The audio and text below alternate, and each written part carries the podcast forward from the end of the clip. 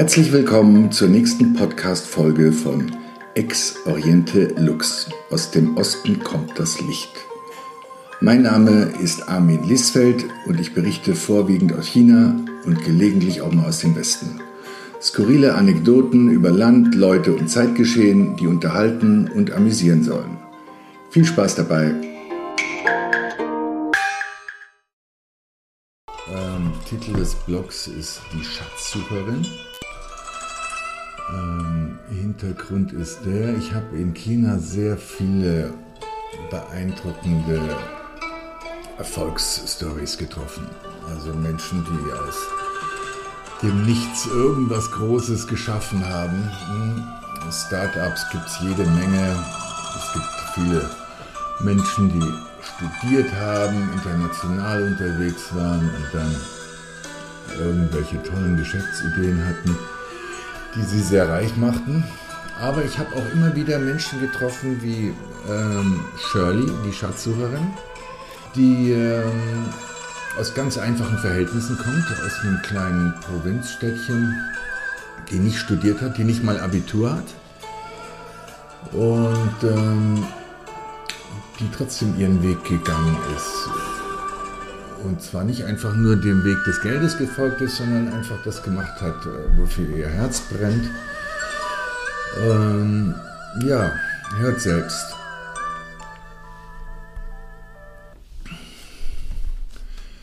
Ja, Shirley ist wahnsinnig gerne am Band von Shanghai unterwegs. Jeden Morgen geht sie da joggen. Und äh, ich war auch dort mit ihr unterwegs und ihr steht das Glück einfach ins Gesicht geschrieben, wenn man sie da unten laufen sieht. Der Band, der Band, das ist die schicke Uferpromenade am Westufer äh, des Huangpu-Flusses. Das ist so ein bisschen das architektonische Wahrzeichen der Stadt. Es ist ähm, es hat eine tolle Aussicht auf das gegenüberliegende Pudong mit all diesen Wolkenkratzern. Man kennt das bestimmt oder ihr kennt das bestimmt aus Fotos und Postkartenansichten. Ähm, ja, das Panorama sagt eigentlich mehr über Chinas Macht und Ehrgeiz aus als jeder Wirtschaftsbericht, ähm, weil es einfach so imposant ist. Es ist, äh, es ist so ein Zeichen an die Welt. Schaut her, wir sind großartig. Ja, Shirley ist auch großartig. Und ähnlich wie der feudale Band, der einst eben auch nur eine kleine schlammige Uferböschung war, begann auch Shirleys Leben wenig feudal. Ähm, Shirley stammt aus Ningbo, einer kleinen Küstenstadt in der ostchinesischen Provinz Zhejiang. Ihr Vater war ein ähm, ja, Holzarbeiter, Schnitzer, besaß einen kleinen Trödelladen, in dem er seine Schnitzel, nicht Schnitzel, Schnitzereien und Bastelarbeiten verkaufte. Ja, mehr schlecht als recht. Ja, die Mami musste auch mitarbeiten. Die hat in irgendeiner Textilfabrik gearbeitet und sie hatten so ihre Probleme, die Familie durchzubringen. Und Shirley wurde sehr jung schon in die Pflicht genommen und ähm, ja, es war eine sehr traditionelle Familie, wie sie mir berichtete. Papa machte die Regeln und alle anderen hatten sie zu befolgen. Also von klein auf musste Shirley funktionieren. Kochen, waschen, bügeln, sich um den kleinen Bruder kümmern, im Laden mithelfen. Für Shirley war das alles ganz normal. Ein Dankeschön gab es nie vom Papa. Papa war sehr streng. Liebesbekundungen oder auch nur in den Arm nehmen, sowas gab es bei uns nicht, meinte sie. Ja, sie glaubt sogar, dass sie ihren Vater nicht einmal hat lachen sehen als Kind. Ja, sie meinte, das wäre nicht unüblich. Ähm, er wäre einfach ein Bilderbuch-Papa aus dem alten China gewesen. Trotzdem hätte sie sich nie trau getraut, gegen ihn zu rebellieren, sondern war immer eine brave Tochter gewesen und hat alles gemacht, was Papa sagte. Ähm, Studieren war natürlich keine Option gewesen, nicht mal das Abitur. Sie musste nach der Mittelschule von der Schule abgehen, was in etwa so wie bei uns ähm, ja, Realschule ist, und ist ins väterliche Geschäft eingestiegen und hat ihm geholfen, Trödel zu verkaufen. Dann waren die 90er, das Land öffnete sich und die Touristen strömten ins Land und plötzlich waren Antiquitäten gefragt. Man hörte, dass, sie die, dass die langen Nasen aus dem Westen die Antikläden von Shanghai quasi leer kauften. All den alten Trödel, den der Papa sonst nicht losgebracht hat, der würde sich in Shanghai angeblich wie von alleine verkaufen. Shirleys Vater sah also seine Chance, packte die Familie ein, zog mit ihr in die Großstadt und eröffnete einen Antiquitätenladen. Ja, für die kleine Shirley, das heißt, sie war eigentlich schon 20, als sie nach Shanghai kam mit den Eltern, war das eine ganz neue Welt. Sie kam aus der tiefsten, tiefsten Provinz und hatte noch nie Ausländer gesehen. Ja. Die hatte sie, kannte sie nie aus dem Fernsehen. Englisch konnte sie auch nicht. Und für sie sahen die natürlich erstmal alle gleich aus. Hm, sie hatten große Nasen, weiße Haut und ihre blauen Augen machten ihr Angst. Ja, sie konnte ihren Kunden anfangs nicht mal in die Augen schauen, da sie immer Angst hatte, dass sie verhext würde vom Anblick der ausländischen Langnasen. Aber gut, sie musste am Laden mitarbeiten, die Ausländer strömten rein und die, da die Kunden sich lieber von dem süßen äh, kleinen Mädchen bedienen lassen wollten, als von dem alten Grieskram, der nie lächelte, musste sie lernen, ihre Abscheu zu überwinden. Irgendwann sei sie dann irgendwie ähm, in der Abendschule gelandet, um Englisch zu lernen und hat ihre Angst überwunden und hoffte, diese komischen Gestalten dadurch besser verstehen zu können. Ihre Rechnung ging auf. Hm? Sie konnte auf einmal Englisch, wurde immer besser und war ein wahres Verkaufstalent. Ja, sie hatte schnell raus, wie man die Ausländer um den Finger wickelten und der Laden boomte. Nicht dank Papa, sondern dank Shirley. Ja, obwohl sie meinte, ihr Vater hätte ihr viel beigebracht und sie hätte auch charakterlich mehr von ihm übernommen, als sie eigentlich lieb war. Ja, sie meinte, aus ihr wäre plötzlich eine knallharte Antikdealerin geworden. Kunden pflegten gern zu ihr zu sagen, Mensch Kind, du siehst so niedlich aus, aber du machst Geschäfte wie eine knallharte Deutsche. Ja, das hat sie zwar ein bisschen erschrocken, aber dem Vater imponierte das. Ja, dem Vater imponierte die Entwicklung der Tochter so sehr, dass er bereit war, ihr den Laden zu übergeben und sich in den Ruhestand in die alte Heimat zurückzuziehen. Das ist ein sehr unübliches Angebot, denn normalerweise hätte wie in allen chinesischen Familienbetrieben äh, ihr Bruder Anrecht auf den Laden gehabt. Aber ihr Bruder sei faul gewesen, hat sie mir erklärt. Er hat sich nie Mühe gegeben, da sich seines Erbes so sicher war. Aber ihr Vater war eben so knallharter Geschäftsmann, dass er nicht bereit war, sein Lebenswerk den Bach runtergehen zu sehen. Äh, also wählte er seine Tochter als Nachfolgerin. Aber er war auch zu sehr also dass er seiner Tochter sein Erbe einfach schenken wollte. Ja, also 250.000 RMB, eine Viertelmillion Yen rief er auf. Das sind circa heute 32.000 Euro. Damals war das natürlich nochmal deutlich mehr wert. Äh, verlangte er von ihr als Ablöse und ähm, Shirley willigte ein und hatte keine zwei Jahre gebraucht, bis das alles abbezahlt war. Denn Shirley war sehr clever und fing ganz schnell mit E-Commerce an. Ja, sie inserierte ihre Produkte auf eBay und die verkauften sich wie warme Semmeln. Ja, so, sie hat so einen Erfolg gehabt, dass sie im Jahr 2000 von eBay offiziell zum umsatzstärksten chinesischen Händler des Jahres gekürt wurde. Das war natürlich eine Riesennummer. Ja. Sie war Vorreiterin quasi. Es gab zwar ein paar andere, aber sie hatte das einfach ähm, cleverer gemacht. Sie hatte vor allem angefangen, kleine Artikel, die man kostengünstig verschicken konnte, auf eBay anzubieten. Und hatte sich dabei zunehmend auf kleinen Schmuck, auf Textilien und Bekleidung äh, spezialisiert. Alles Artikel, die nicht viel äh, Gewicht hatten. Und das schlug ein wie eine Bombe. Innerhalb weniger Monate musste sie Personal einstellen, die sich um den Online-Auftritt, äh, die Verpackung und den Versand kümmerten. Es war ganz schnell ein kleiner Versandhandel entstanden. Ja, irgendwann war Shirley dann nur noch Einkäuferin und äh, um den Verkauf kümmerten sich die anderen. Ja, um ihre Kunden äh, und die Nachfrage besser zu verstehen, hat dann Shirley irgendwann beschlossen, mal nach Übersee zu fliegen und zu schauen, was denn da drüben so gefragt ist, wie denn die lokalen Antikdealer in New York so arbeiten. Ja, sie hatte also zig Shops in New York besucht, Antikmarkt, Trödelmarkt und stolperte dann über eine lebensverändernde Entdeckung in einem kleinen Shop, äh, der nach nicht viel aussah, wie sie mir erklärte.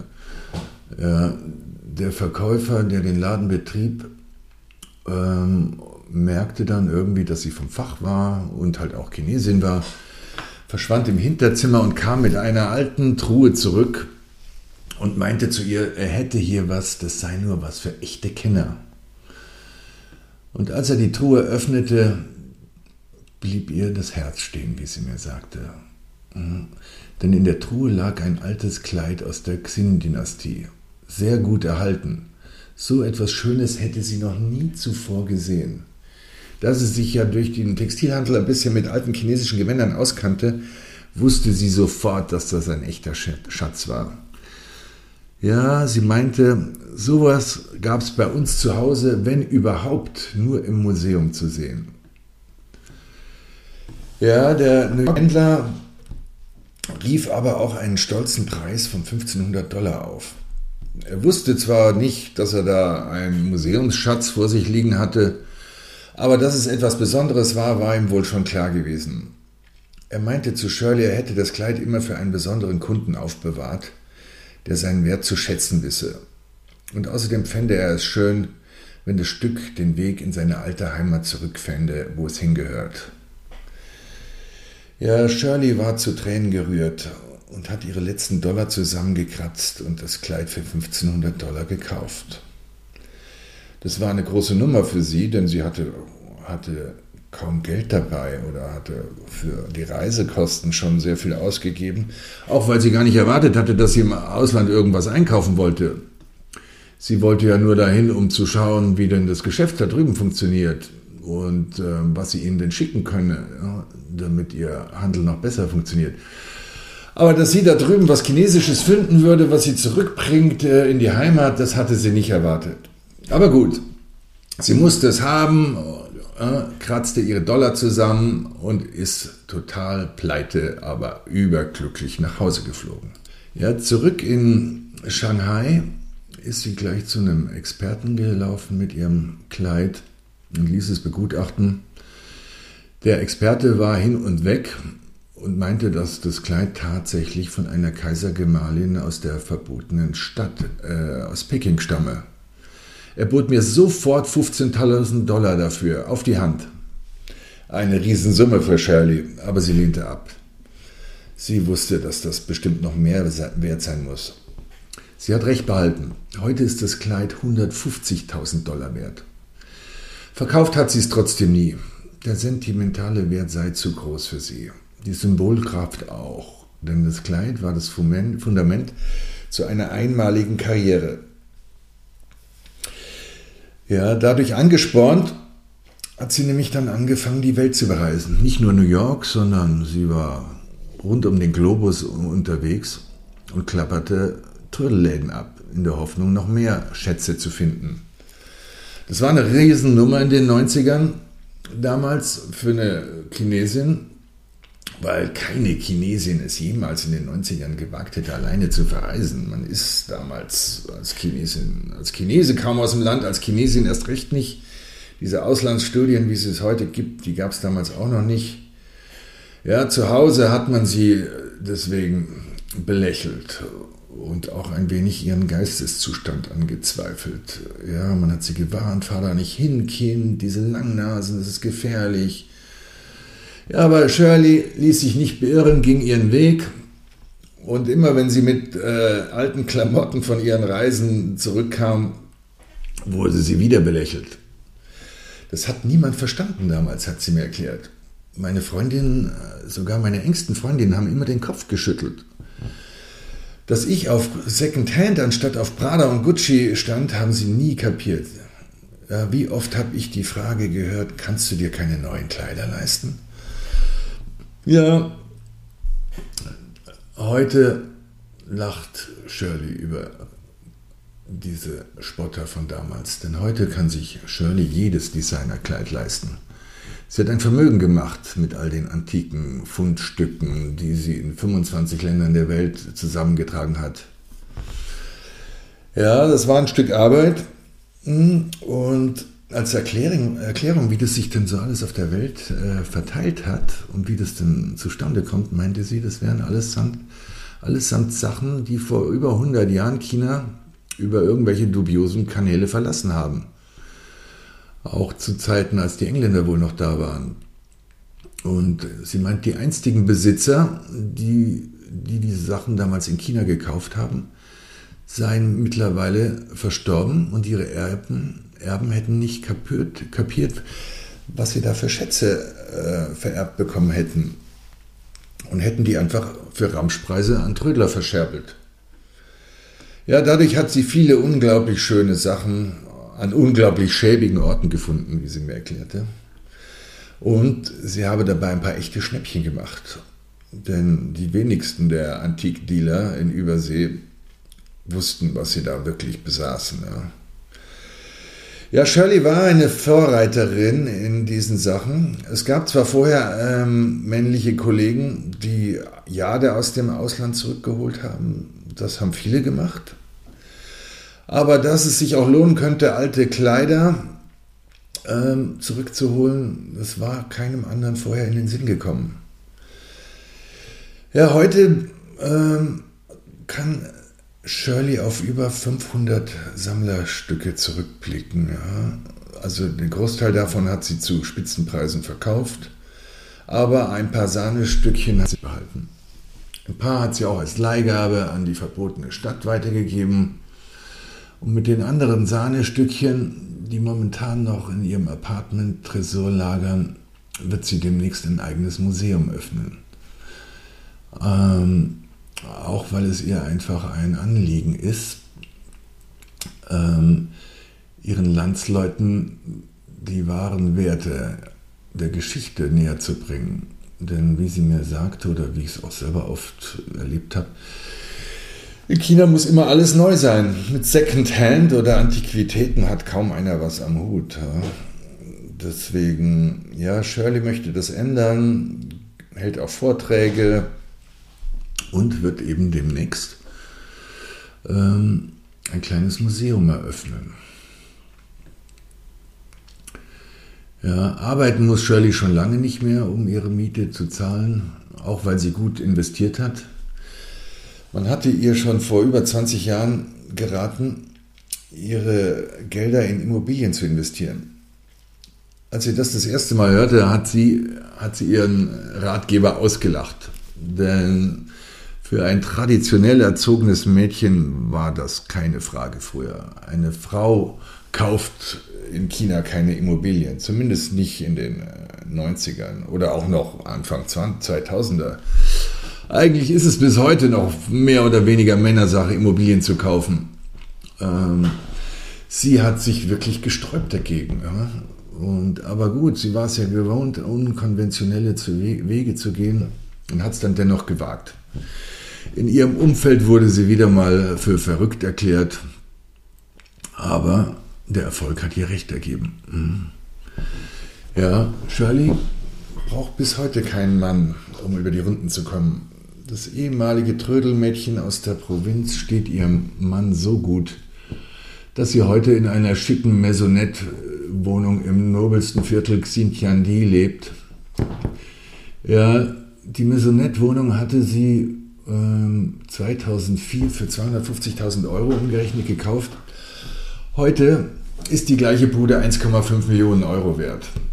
Ja, Shirley hat ein Händchen für Geld und Shirley ist ihren Weg gegangen. Sie hat ausgesorgt, sie muss nicht mehr arbeiten, sie macht eigentlich nur noch, was ihr Spaß macht. Ja, aber das Geld an sich ist ihr nicht wichtig. Ich habe sie oft erlebt, ganz unkompliziert, irgendwo im Park hockend und ähm, mit Freunden irgendwo im Coffeeshop. Sie legt keinen Wert auf übertriebenen Lifestyle. Äh, das Einzige, was sie richtig äh, glücklich macht oder was sie Wert legt, sind ihre, sind ihre alten Kleider. Und der Band. Der Band am Huangpu.